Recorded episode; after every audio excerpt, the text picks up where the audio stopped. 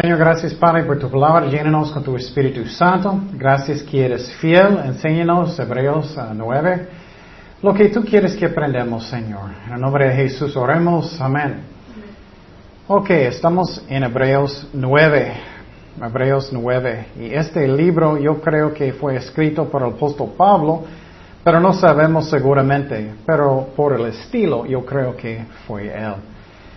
Y los temas que miramos el tiempo pasado es que um, Cristo es nuestro sumo sacerdote en el cielo según orden del Melquisedec, que es mejor que uh, los levitas en el Antiguo Testamento.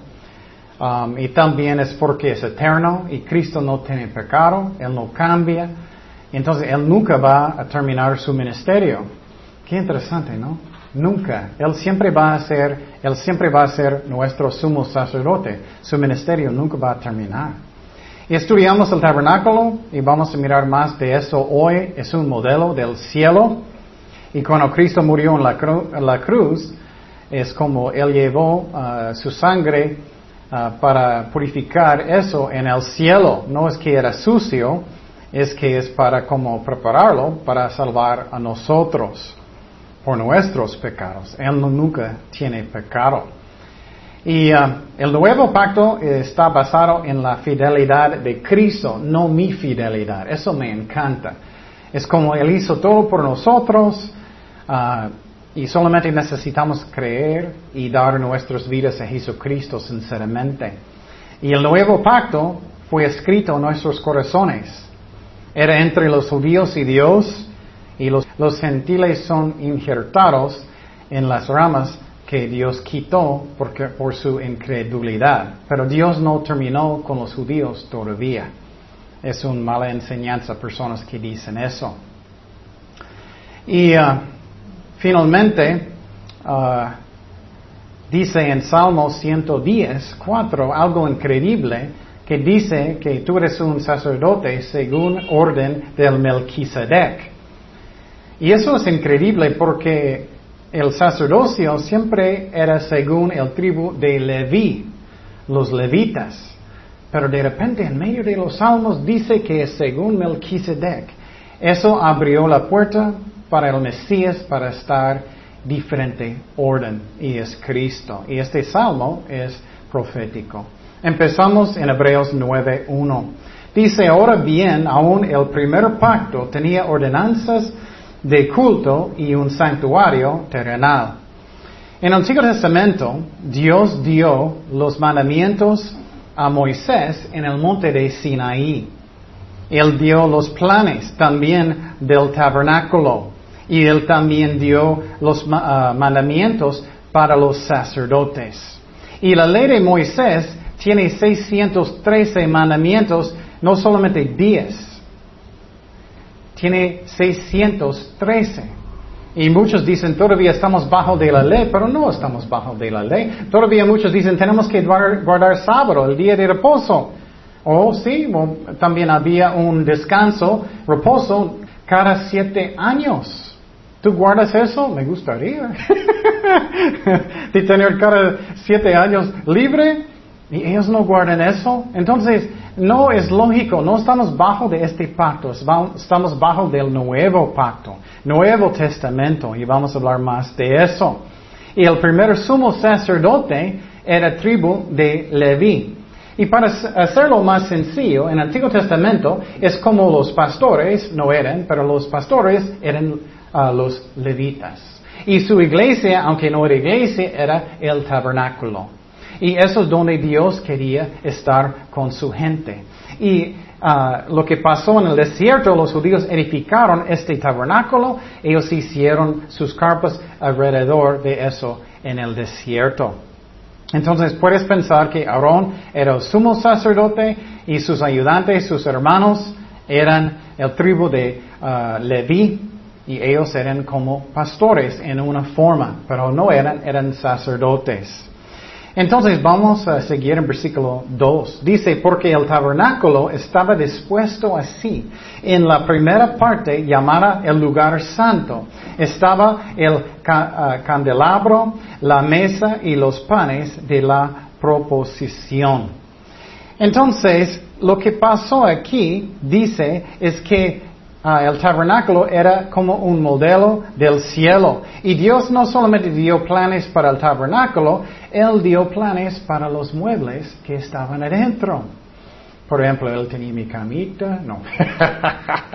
él tenía planes para los muebles. Y cuando miras el tabernáculo o el templo más adelante con el rey Salomón, es como un modelo del cielo. Y recuerdas que Israel estaba en el desierto y Dios dijo, edifica este tabernáculo.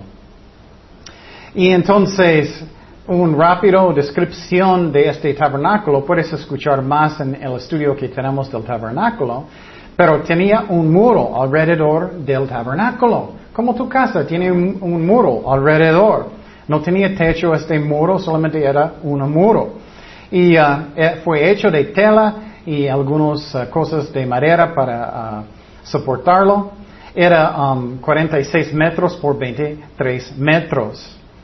Y adentro de este muro de tela, um, cuando entras en la entrada, primeramente vas a mirar un altar de bronce, un altar de bronce. Eso es donde los uh, levitas sacrificaron los animales. Y si vas a seguir caminando adentro, vas a mirar un fuente de bronce. Eso es donde ellos lavaron uh, sus, cuerpos y también uh, los sacrificios a veces cuando Dios quería.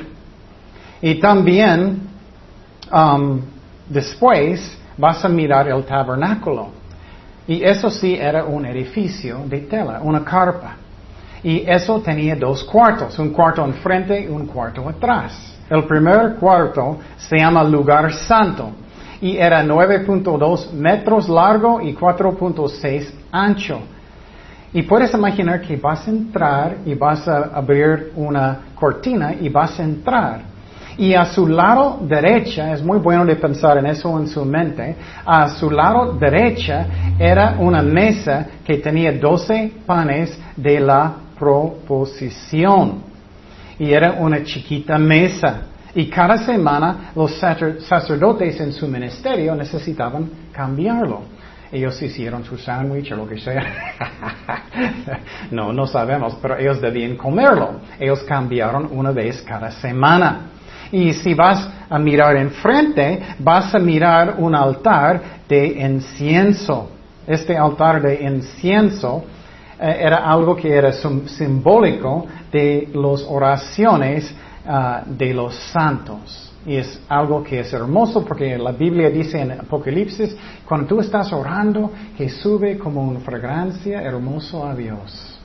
Eso me encanta. Cuando tú, Dios encanta sus oraciones tanto que Él quiere, Él piensa que es una fragancia hermosa. Obviamente si tienes un buen motivo. Si vas a mirar a su lado izquierdo en este primer cuarto, en el lugar santo, vas a mirar una menorah. Era como una lámpara que tenía siete ramas y siete copas lleno o vasos de aceite que debía estar Um, quemando continuamente y un ministerio de los sacerdotes era para llenar esas copas con aceite. Y eso es simbólico del Espíritu Santo y la luz de Jesucristo y el pan a su derecha, simbólico de Jesucristo, Él es pan de vida. Es algo que es hermoso, otra vez es un modelo del cielo. Seguimos en versículo 3.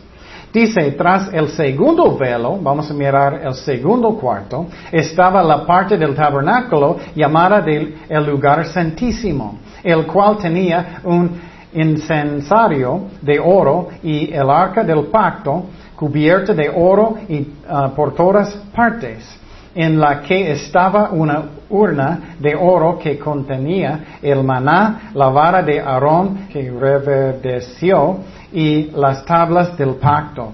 Y sobre ella los querubines de gloria que cubrían el propiciatorio, de las cuales cosas no se puede ahora hablar en detalle.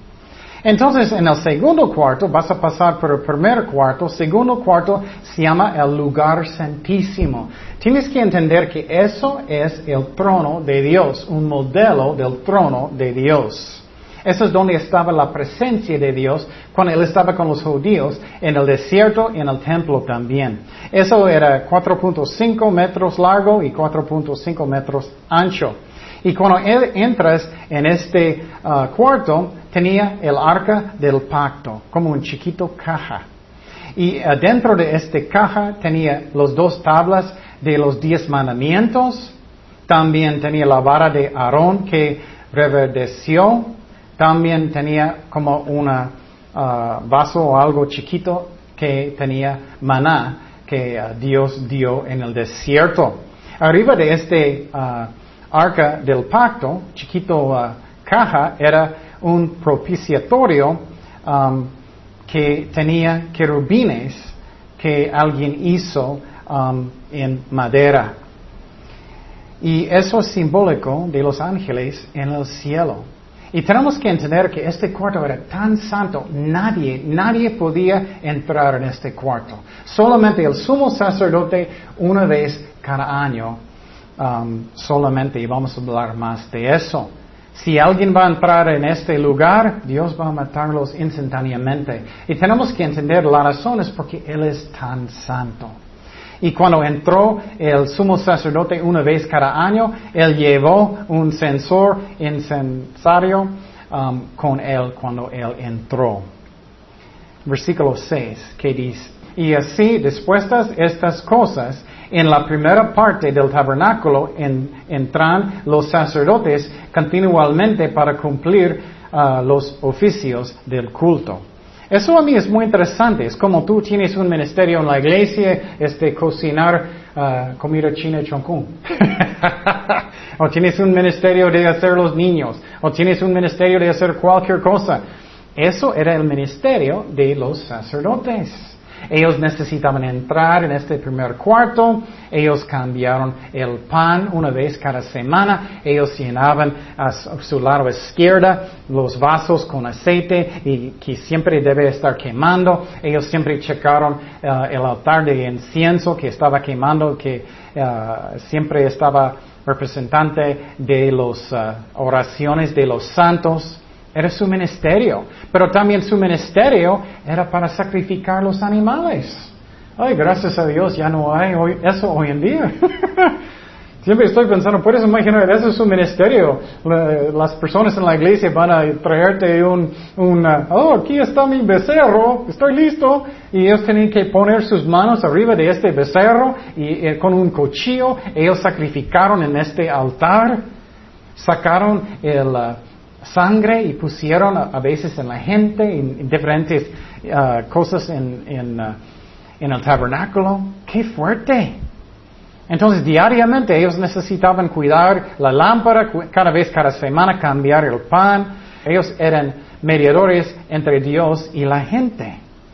Y para que entiendas eso más, en el um, libro de Lucas, en el Nuevo Testamento, recuerdas que Zacarías, él tuvo un turno en este ministerio adentro para entrar en el cuarto para cuidar adentro.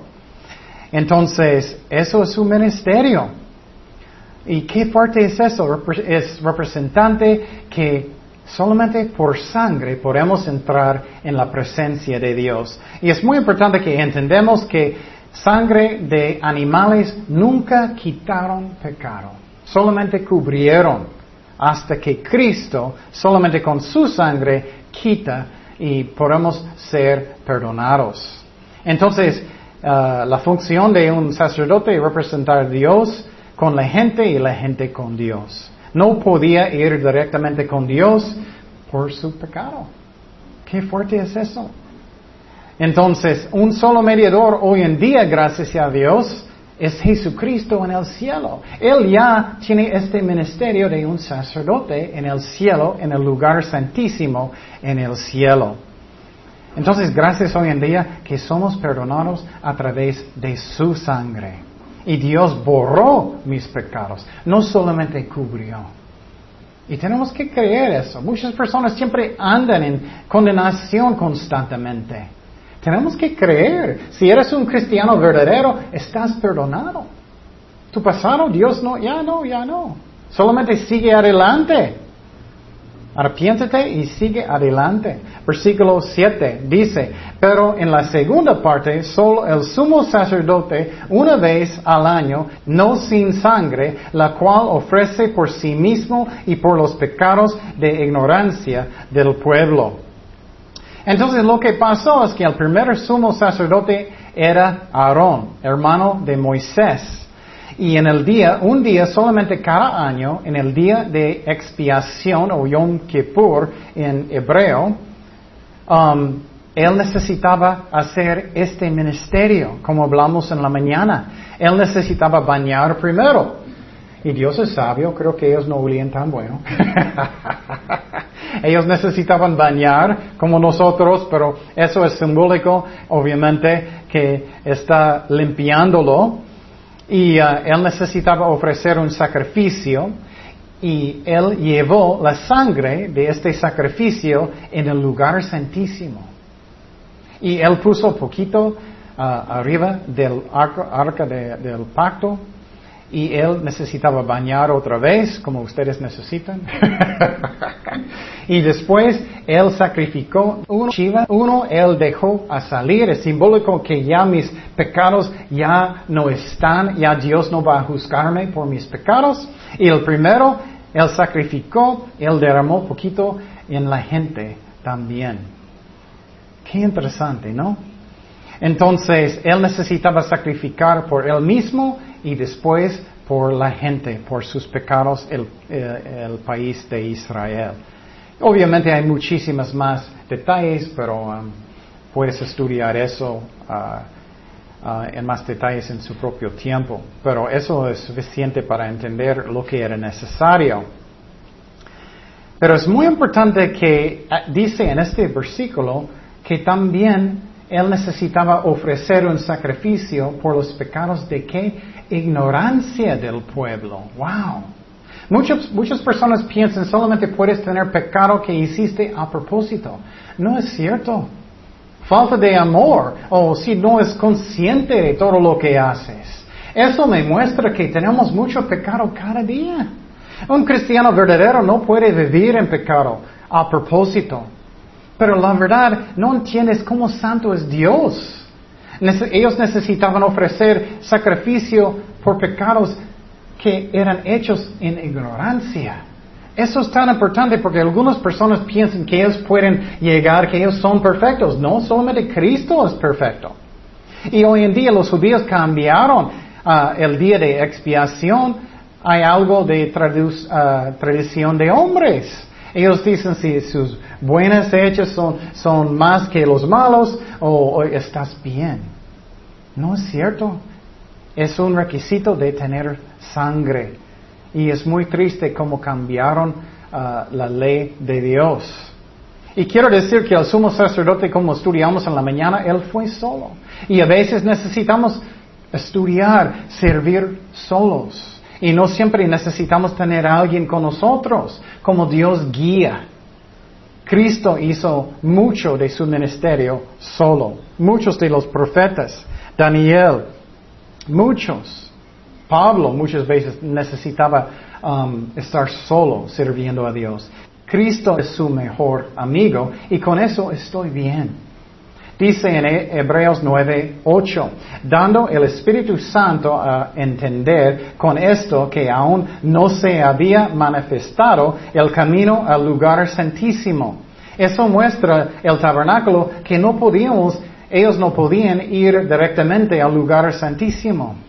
Entre tanto, que la primera parte del tabernáculo estuviese en pie, lo cual es símbolo para el tiempo presente según el cual se presentan ofrendas y sacrificios que no pueden, que no pueden hacer perfecto. la ley y los sacrificios de los animales no pueden hacer personas bien, justo. No pueden. Solamente la ley puede mostrarme que soy un pecador.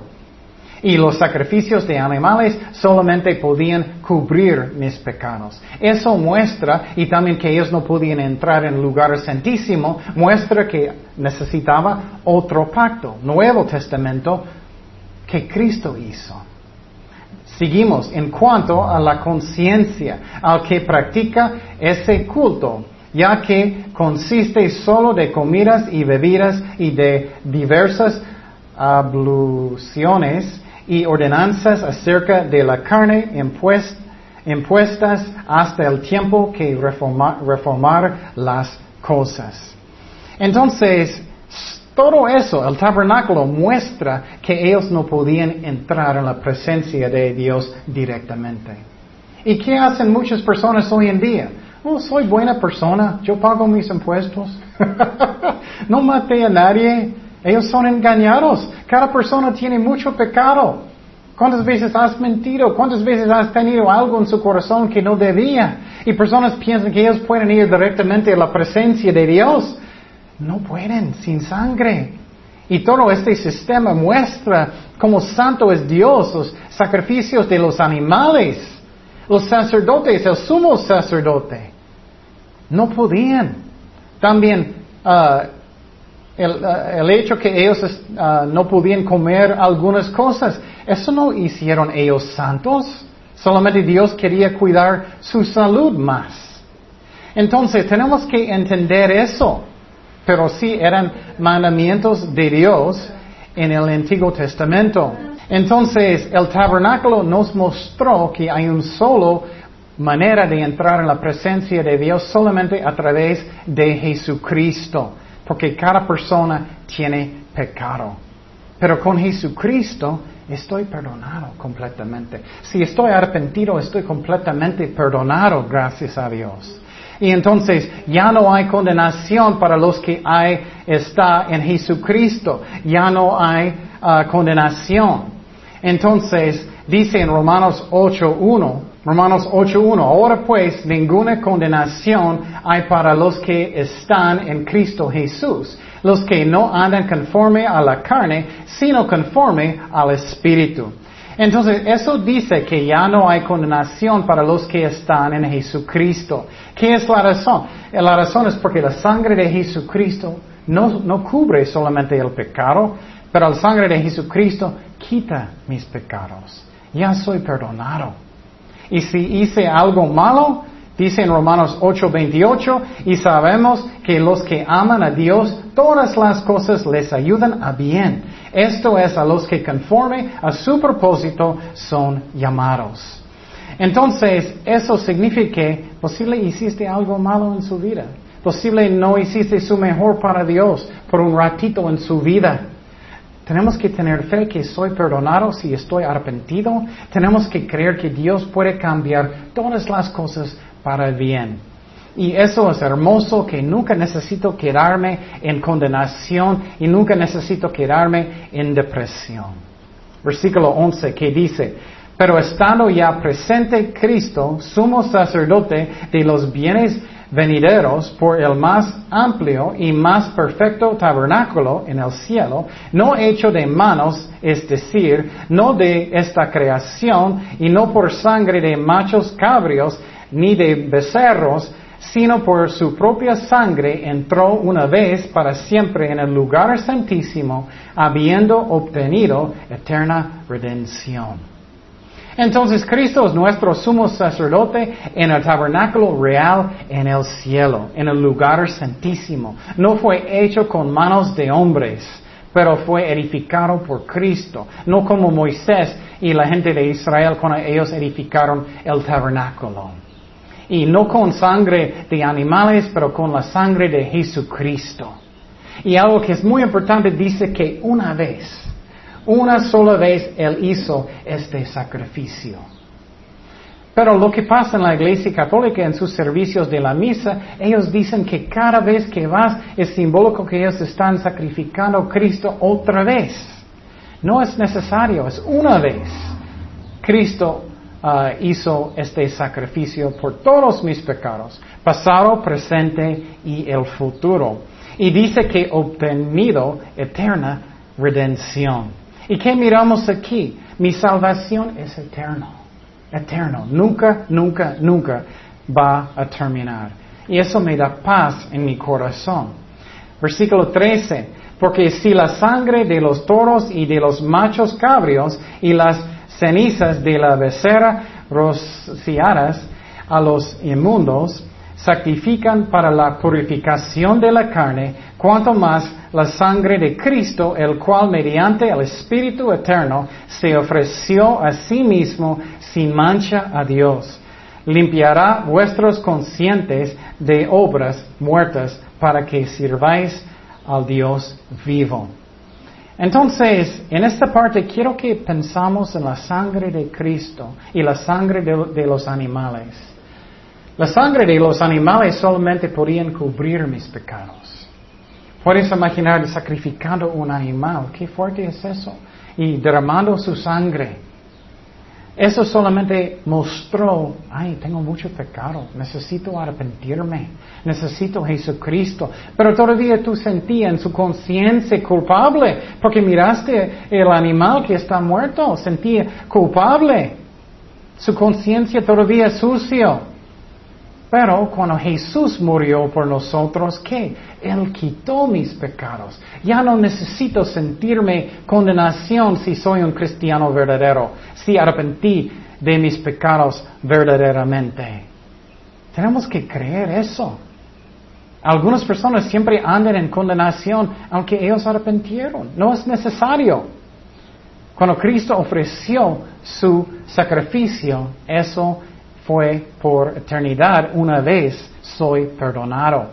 Pero algo muy importante aquí que me gusta, dice que los sacrificios de los animales y de Cristo también no debía tener defectos, no debía tener manchas. Y eso a mí muestra que Dios no quiere uh, lo malo de tu vida, Él quiere uh, las primicias las primicias. Él quiere las primicias de tu vida. Él no quiere las obras de tu vida.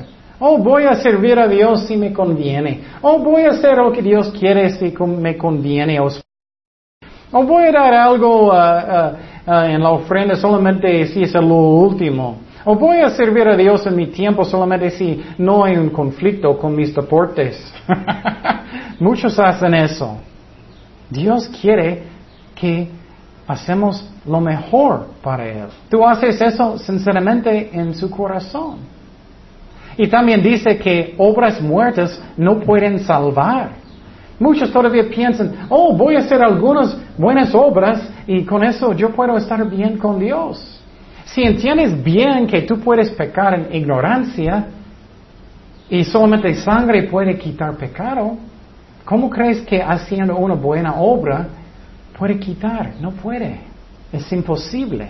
También nada de nuestras obras son perfectas. Nada, solamente Cristo es un perfecto sacrificio. Seguimos en versículo 15.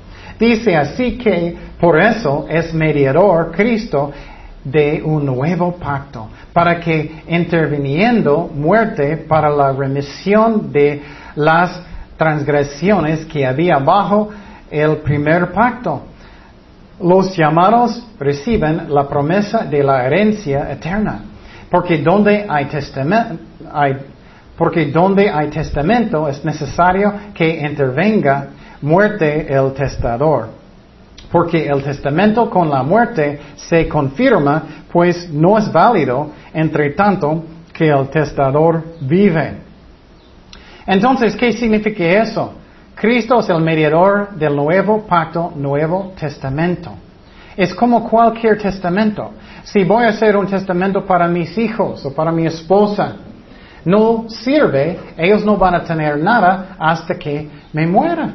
Entonces, eso muestra que Cristo necesitaba morir. Y si voy a morir, voy a dar todo lo que tengo a mis hijos, no es mucho.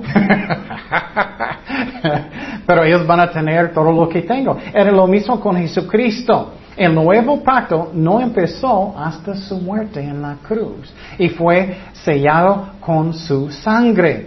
Y ahora, gracias a Dios, tenemos los cristianos verdaderos una herencia eterna en el cielo. Él no solamente nos dio salvación, Él nos dio una herencia en el cielo, gracias a Dios. Y quiero decir que las personas en el Antiguo Testamento, ellos fueron salvados exactamente como nosotros. Nosotros miramos atrás el sacrificio de Jesucristo por fe. Ellos miraron enfrente en los años que iba a pasar por fe, porque el Mesías iba a venir. Entonces somos salvados por fe, no por obras. Seguimos en versículo 18, de donde ni aun el primer pacto fue instituido sin sangre ese pacto, primer pacto, necesitaba sangre también. Porque habiendo anunciado Moisés todos los mandamientos de la ley a todo el pueblo, tomó la sangre de, los berceros y de los machos cabrios con agua, lana, escarlata y hisopo. Y roció el mismo libro, él también a todo el pueblo. Qué raro, él puso sangre sobre todo. Es para que entendamos, es por sangre, es por sangre, es por sangre. Ellos pusieron muchas veces en sus dedos, en el altar, con la gente, en, casi cada parte. Es, es la sangre que salva. Diciendo, esta es la sangre del pacto que Dios os ha mandado. Y además de esto, rocío también con la sangre el tabernáculo y todos los vasos del ministerio. Y algo que dice aquí que es tan importante, dice que Moisés enseñó todos los mandamientos, todos los preceptos. ¿Y qué pasa en, muchas iglesias? No quiero condenar, pero muchos pastores necesitan arrepentirse porque ellos solamente enseñan un versículo cada semana. Y tú puedes estar en esa iglesia por 20 años y no aprendes nada nunca. Eso a mí es muy triste. Tienes que tener al menos un servicio enseñado a través de toda la Biblia. Y puedes tener un servicio que, que es de un tema, pero no estás enseñando todo el consejo de Dios si solamente es un versículo allá para allá, a veces sus favoritos. Moisés enseñó todo. ¿Cómo la gente puede crecer en Cristo si no enseñas toda la Biblia? Y la Biblia enseña hay más grande juicio para los maestros. Y si eres un maestro, arpiéntete si no estás enseñando todo el consejo de Dios. Y nosotros estamos enseñando a través de toda la Biblia, como un capítulo, dos capítulos cada, cada semana, como Dios guía. Y en el futuro, en el Antiguo Testamento, creo que más cada semana, como Dios guía. Pero necesitamos enseñar a través de toda la Biblia. Y Jesús regañó a los fariseos porque ellos estaban enseñando qué? mandamientos de hombres. Hay muchos mandamientos de hombres hoy en día en las iglesias. Tumbando a la gente, o todos pueden ser ricos, o todos pueden ser sanados, o ya muchos están diciendo ya puedes tomar, o algunas iglesias tienen clases en sus iglesias como hacer cerveza. Qué triste es eso. Hay mucha falsa doctrina. Muchos dicen, no, yo tengo oro en mis sudores de oro. ¿Y Eso no es Dios, son sus emociones. Y Moisés, él dio todo consejo de Dios. Y él tomó la sangre y él derramó sobre casi todas las cosas, en la gente, el tabernáculo, los muebles y todo, porque solamente la sangre puede conseguir la salvación. Versículo 22. Dice, y casi todo es purificado según la ley con sangre y sin derramada, y sin derramamiento de sangre no se hace remisión. Si no tienes la sangre de Jesucristo, no puedes entrar en el cielo. Hay hoy en día muchos pastores a mí que son falsos. Ellos no dicen que Cristo es el único camino. Si es solamente a través de la sangre y solamente a través de la sangre de Jesucristo, ¿cómo puedes entrar por otro camino? Es imposible. Solamente a través de Él. Pero hoy en día muchos dicen, ah, no, tú puedes ir en su propio camino. No. Esa es la razón. Cristo dijo que yo soy la vida y el camino y la verdad. Y nadie puede venir al Padre sino por mí. Él dijo eso. Dice en Levítico 17, 11, porque la vida de la carne en la sangre está, y yo os le he dado para hacer expiación sobre el altar por vuestras almas, y la misma sangre hará expiación de la persona. Cubrió pecados, pero no quitó hasta el Mesías Cristo. Versículo 23. Fue pues necesario que las figuras de las cosas celestiales fuesen purificadas así, el tabernáculo en la tierra antes. Pero las cosas celestiales, el cielo, mismas con mejores sacrificios que esto, Jesucristo. Porque no entró Cristo en el santuario hecho de mano de hombres de Moisés, figura del ah, verdadero, sino en el cielo mismo para presentarse ahora por nosotros ante Dios. Entonces Cristo no entró en el santuario ah, en la tierra, en el templo, Él entró en el cielo, en el lugar santísimo en el cielo. Él no llevó ah, sangre de animales, pero de Él mismo. Y Él edificó el santuario en el cielo, Cristo mismo. Y dice algo muy importante, otra vez, solamente con sangre somos perdonados. Y con fe. Necesitamos rendir nuestros corazones. ¿Qué es la razón principalmente uh, hasta el raíz que personas no son salvados? Es rebelde, rebeldía en el corazón. Tenemos que creer y rendir nuestras vidas a Jesucristo. Eso es la salvación. Entonces también dice en este versículo que me encanta, Él hizo todo eso por quién? Por nosotros. Si Dios es por mí, ¿quién contra mí? Nadie, nadie. Nada puede pasar conmigo aparte de Dios, de su permiso. Versículo 25. No para ofrecerse muchas veces como entra el sumo sacerdote en el lugar santísimo cada año con sangre ajena, de otra manera le hubiera sido necesario parecer muchas veces desde el principio del mundo. Pero ahora, en la consumación de los siglos, se presentó una vez para siempre por el sacrificio de sí mismo para quitar de en medio el pecado. Entonces, está diciendo aquí que Cristo fue un sacrificio una sola vez. No como los sacerdotes, somos sacerdotes en el Antiguo Testamento que necesitaban ofrecer cada año o cada día o en el día de expiación una vez cada año. Cristo lo hizo una vez solamente, una vez, por todos mis pecados, pasado, presente y en el futuro. Esa es la Ah, cuando aceptaste a Cristo y naciste de nuevo de verdad, Dios perdonó sus pecados pasado y presente y el futuro. ¿Qué es la razón? Él murió hace dos mil años más o menos. Y Él no murió por mis pecados solamente hasta que acepté a Cristo o hasta que yo tenía 26 años o algo. Por toda mi vida Él murió. Y dice específicamente aquí, era un solo sacrificio. Si no, ¿cuántas veces Él necesitaba morir? Uh, infinito los pecados del mundo, ¿no? Entonces era una sola vez. No como muchas veces en la misa, cada semana, como dicen uh, la Iglesia Católica, es falsa doctrina. Seguimos en versículo 27. Y de la manera que está establecido para los hombres que mueren una sola vez y después de eso, ¿qué? El juicio. ¿Qué significa eso? No reencarnación. No vas a regresar a un perro de su vecino.